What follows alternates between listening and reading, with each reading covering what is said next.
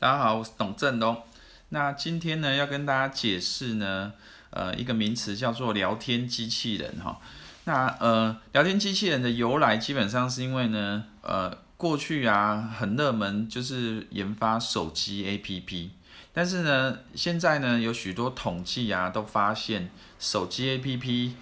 面临到一个很大的难题啊，就是发现呢，很多人的手机啊，下载的 APP 啊，就那么几个，例如说 Facebook、Line、YouTube，大概就是不会很多，不会超过十个左右。然后通常呢，即使下载一个新的 APP，如果没有常用的话，三个月内删除掉几率就高达九成以上。换句话说呢，呃，在过去呢，研发手机 APP，然后呢，想尽办法去打付费广告，然后让人们去下载你的 APP 啊，已经越来越难做了。所以呢，这些像 Facebook 啊、跟 Line 啊，他们就想到一个非常创新的解决方案。他们就想说呢，诶，既然大家都是下载呃我们的 APP，好，那不如我们在我们 APP 上面呢，开放让别人呢。装一个外挂哈，外挂程式哈，那个外挂程式就称为是聊天机器人，也就是说它是一个附加的工具。原则上，一般的含义就是它可以自动像机器人一样自动呢跟你的使用者做做对话哈，就是读者说嗨，然后它就自动回答某些。那聊天机器人的应用非常的多，好那。呃，但是呢，从网络行销观点来看的话，我比较推荐的应用是，例如说生日行销，就每个人都有一个生日嘛，好，那如果你可以做到呢，例如说他输入输入那个他的生日哈，然后之后每年呢就可以自动的收到他生日的专属的优惠讯息，那这样子会很很棒嘛，哈，像我们公司超人行销就已经有开发出。这样子生日行销的聊天机器人哈，那当然聊天机器人还可以应用在，例如说做客服比较常见的，那也可以用来做那个线上订餐、订饮料、定位哈。像我之前有做一个测试啊，就是以那个饮料店啊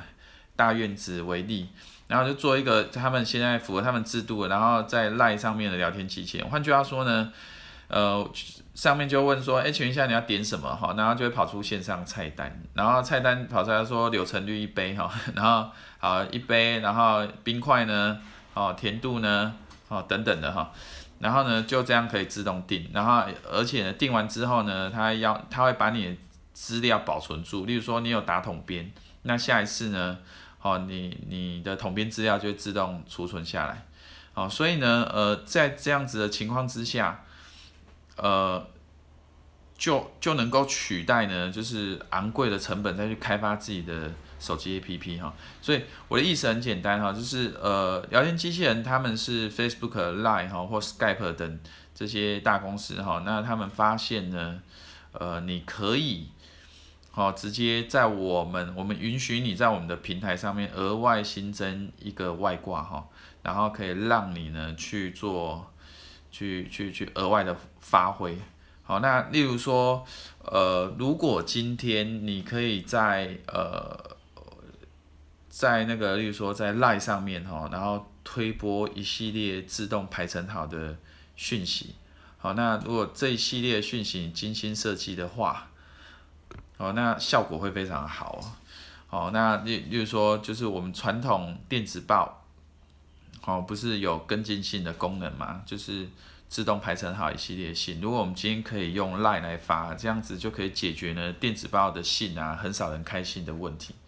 OK，所以呢，呃，我今天就分享到这里哈，让你知道，呃，为什么会有聊天机器人这个概念，以及它的一些应用哈，它可以应用在非常多方面。基本上呢。唯一的局限就是 Line 跟 Facebook 本身，他们限制聊天机器人功能有多少哈，不然基本上呢，你是可以开发出呃很多种的应用哈，就这样子，拜拜。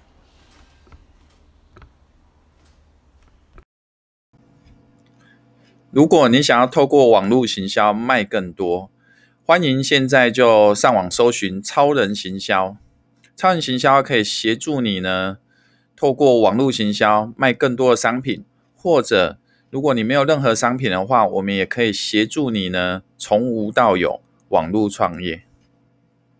那现在就上网搜寻超人行销，我们到时候见喽，拜拜。